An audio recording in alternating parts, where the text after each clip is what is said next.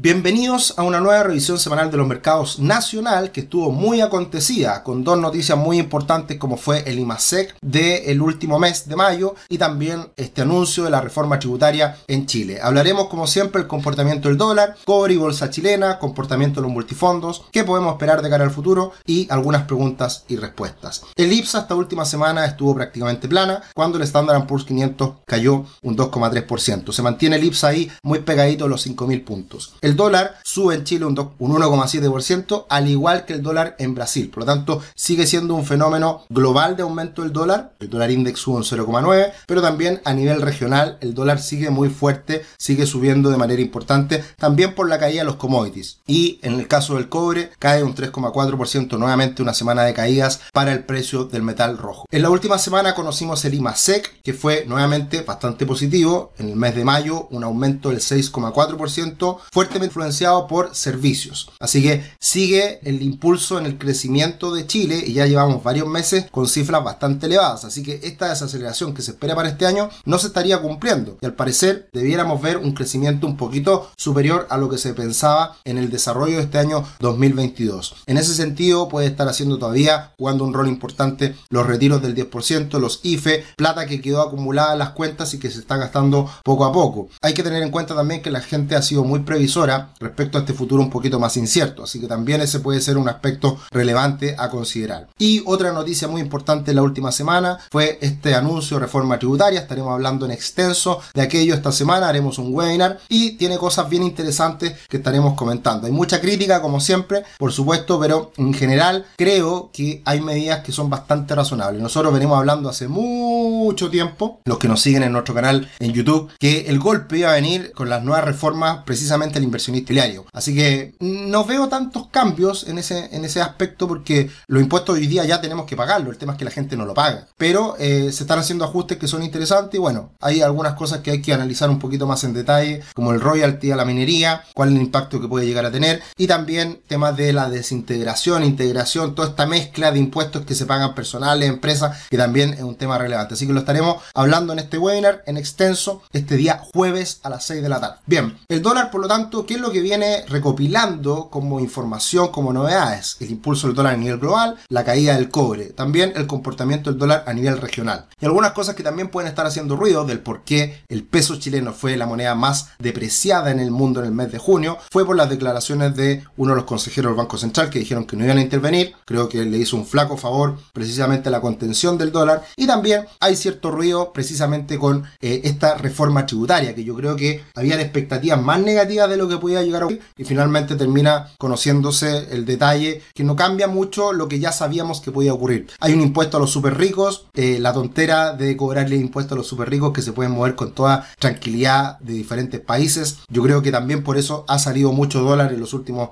años desde Chile porque se sabía que esto iba a ocurrir. Hay mucha gente de alto patrimonio que ha ido cambiando residencia, que ha ido cambiando el lugar donde tiene su plata y por lo tanto el efecto de ese tipo de impuestos no, no es muy relevante y, y precisamente eso también puede estar influyendo un poquito en el último tiempo en el alza del dólar. El dólar index ha seguido subiendo, pero sin tanta fuerza. La última semana sube, pero sigue en una fase un poquito de lateralización. Hablábamos la semana pasada de una divergencia que se puede estar comenzando a construir y por lo tanto, si es que esta línea de tendencia que soporta esta alza del dólar se rompe, puede ser un cambio en la variación del dólar a nivel global importante. ¿Qué puede afectar esto en el futuro? Yo creo que va a ser muy importante lo que haga el Banco Central Europeo, porque si empieza a subir las tasas, sin cambiar su tono empieza a equiparar esta relación que existe siempre con la Reserva Federal, el euro se debería empezar a recuperar y por ende el dólar debería comenzar a caer. Así que eso hay que estar mirando también en las próximas semanas. El cobre siguió cayendo, hablábamos la semana pasada que tenía un potencial bajista muy importante, las caídas o los mínimos son inferiores a la semana anterior, así que sigue la debilidad y tenemos que esperar hasta ver dónde hace ese bottom, dónde hace esa, esa pausa o ese, esa estabilización en la caída que por lo pronto no se ve, pero vamos a estar muy atentos a esas señales que puedan ser de un posible freno a las caídas recientes del cobre y que dan cuenta también de estos temores de recesión a nivel global. Como siempre los dejamos cordialmente invitados a que se suscriban a nuestro canal en YouTube, pero que también se metan en nuestra página web www.rubix.com y que vean nuestros planes de asesoría. Los podemos acompañar a tomar mejores decisiones financieras, a quitarse ese dolor de la caída de las acciones tecnológicas, de la caída de las criptomonedas. Hay mucho dolor en los últimos meses, pero nuestros clientes no lo han pasado tan mal. Que nuestras carteras han resistido muy bien respecto a la evolución que tienen los mercados hoy día en el mundo, así que los dejamos cordialmente invitados a que revisen nuestros planes y pidan una reunión de diagnóstico, una reunión de asesoría gratuita inicial, en donde pueden ver cómo está su situación financiera en estos momentos y ver si es que les podemos agregar valor, si los podemos ayudar. La bolsa chilena sigue en fase correctiva, apoyándose en esta directriz alcista que justamente pasa por los 5.000 puntos aproximadamente. Está coqueteando en los últimos días con estos 5.000 puntos. El día viernes, después de, la, de, conocer la reforma tributaria, la verdad que la bolsa no tuvo mayor impacto. De hecho, llegó a tener una pequeña recuperación hacia el final de la sesión. Así que yo creo que fue bien recibido esta reforma también por el hecho de que hubo una sorpresa. Bajarían los impuestos a las empresas del 27 al 25% con el incentivo para investigación y desarrollo que por supuesto sería muy bueno para el país que hubiese más inversión y por lo tanto en, ese ámbito, inversión y desarrollo, investigación y desarrollo que es algo deseable para que la economía se desarrolle. En el global de la semana respecto a las acciones, la verdad que hubo pocos cambios, lo más significativo la TAM, una acción muy volátil que se recuperó un 5,8, CMPC y COPEC con buenas recomendaciones por parte de algunas corredoras, sube también en función de eh, las materias primas que tienen un buen desempeño a nivel global. Los bancos también con mucha utilidad hasta ahora, también con buen desempeño eh, en esta última semana. Y las principales caídas CAP que tuvo, que va en línea con la caída de las materias primas, principalmente las materias primas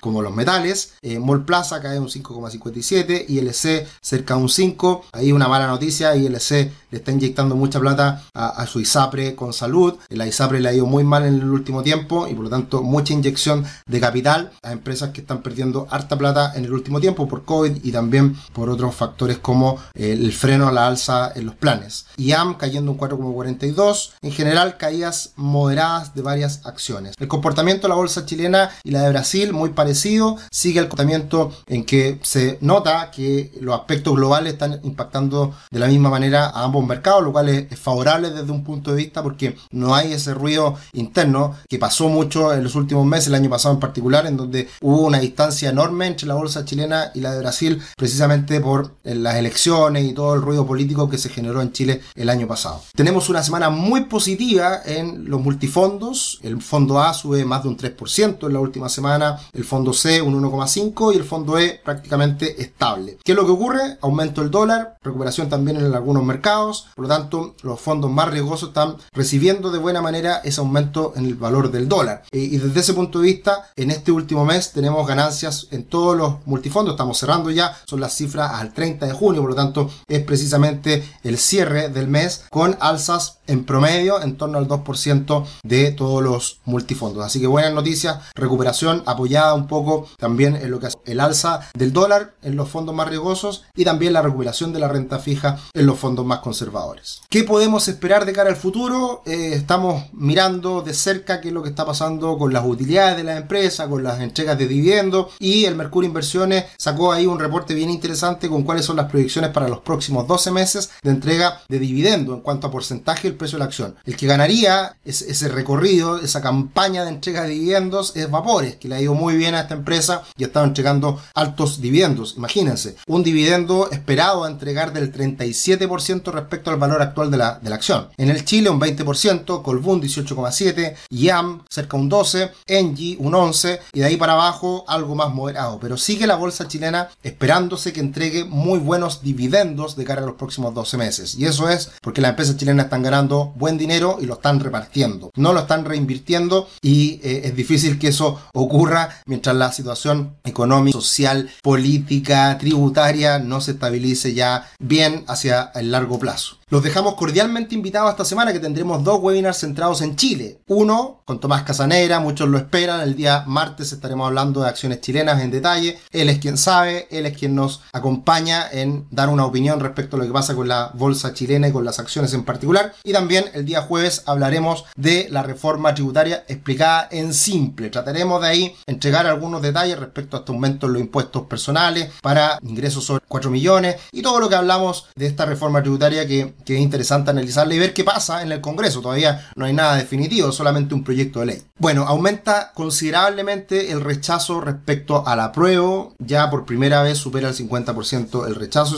En todas las encuestas todos dicen exactamente lo mismo. Así que eh, nosotros nos hemos aprovechado de eh, la encuesta de Plaza Pública KM. Eh, vamos haciendo ese track semanal. Así que esto sigue dándose de que al parecer no dio el ancho esta, este conjunto de señores que querían refundar Chile y que mm, se creyeron el cuento, creo yo, con ese 80% de, de aprobación. Creían que podían hacer cualquier cosa y claro, al parecer no estaba tan dividido o no estaba tan enfocado en una, en una decisión que se apoderaron precisamente estos convencionales. Así que veremos qué pasa en estos dos meses que quedan. Yo creo que va a ser, para el apruebo va a ser bueno que deje de sesionar la convención, porque cada cosa que uno iba escuchando y viendo semana a semana eh, llamaba la atención. Bien, para responder algunas preguntas y respuestas, mil gracias Sergio. Bueno, muchas, muchas felicitaciones semana a semana, le agradecemos un montón, un abrazo grande a todos los que nos siguen, nos acompañan semana a semana, así que muchas gracias José. 22 eh, El Mao, que dice, muchas gracias por la dedicación entrega con respecto a poder comprar acciones en mercados internacionales. ¿Qué ocurre con la tributación? ¿Es posible recuperarla? Eh, sí, es posible, pero hay que llevar una contabilidad completa, lo hemos hablado en algunos webinars y el costo versus el beneficio, no sé si será dependiendo del monto de la inversión, hay que evaluarlo, pero en estricto rigor, todo lo que uno paga afuera, uno lo podría compensar acá en Chile y es algo que uno debe hacer. Cuando, cuando se pagan impuestos en Chile, que es en abril, nosotros siempre en el mes de marzo, abril hacemos varios webinars relacionados al respecto, así que puedes revisar los de los últimos dos años para ver qué hemos hablado al respecto. Felipe nos dice, muchas gracias por la información, tremendo el equipo Rubix, me he dado cuenta de que hace algunos días ha caído bastante la acción de FP Habitat. ¿A qué se debe aquello? Lo que ocurre, Felipe, es que la acción de Habitat se dividió y ahora existe Habitat Chile, que es la acción de Habitat tradicional, y existe una acción que es la que es dueña del negocio en Latinoamérica, Colombia y Perú. Y por lo tanto, hoy día existen dos acciones que en su conjunto son la acción anterior, antigua de Habitat. Y hoy día ha subido bastante en el conjunto. Ya así que cualquier persona que invirtió en Habitat hoy día tiene acciones de una empresa que no tiene idea, que es precisamente esta división que se hizo de los dos negocios. Gracias Miguel, como siempre. Jonathan, hola Sergio, ¿qué opina que el Banco Central haya intervenido en, con el mercado cerrado y fin de semana largo? Piensa que fue un regalo para los bancos. Muchas gracias, saludos equipo. Jonathan no habla de lo que ha hablado Franco Parisi. Franco Parisi, como toda persona que se cree el cuento, dice muchas cosas. Es imposible que los bancos ganen 5 mil millones de dólares, o sea, que le regalen 5 mil millones de dólares a los bancos. Este año probablemente los bancos, en, todo el negocio, todos los bancos van a ganar 5 mil millones de dólares, pero no por, por lo que pasó con, con Hacienda, ni siquiera es con el Banco Central, Jonathan. El Banco Central no intervino el, dólar, sino que fue Hacienda que anunció que va a vender estos dólares, que en cierta medida también es algo que hace recurrentemente porque si se endeudan dólares, tiene que vender esos dólares para hacer el gasto fiscal en, en Chile. Entonces, por eso es que la decisión no ha tenido tanto impacto. El que haya sido fin de semana largo quizás no fue lo más prudente, pero en general siempre estas decisiones se toman con el mercado cerrado, por lo tanto ahí no hay nada nuevo. La verdad que creo que literalmente una tontera lo que dice Franco París y bueno, tiene harta popularidad, lo sigue harta gente, pero no es así, no es así. Nicole, muchas gracias. Julio, lista si gana la prueba, la inversión en este país se debilitará de manera irreversible. Sería bueno tocar el tema de la reforma tributaria. Lo vamos a hablar, Julio, por eso coloqué tu pregunta para insistir en que esta semana, el día jueves, hablaremos de la reforma tributaria. Eso sería por esta semana. Un abrazo grande, los, nos encontramos en los webinars. Inscríbase en nuestra página, en nuestra página web, que ahí están los eventos, así que se pueden inscribir para el día martes y también para el día jueves que tendremos estos webinars. Un abrazo, que estén muy bien. Chao, chao.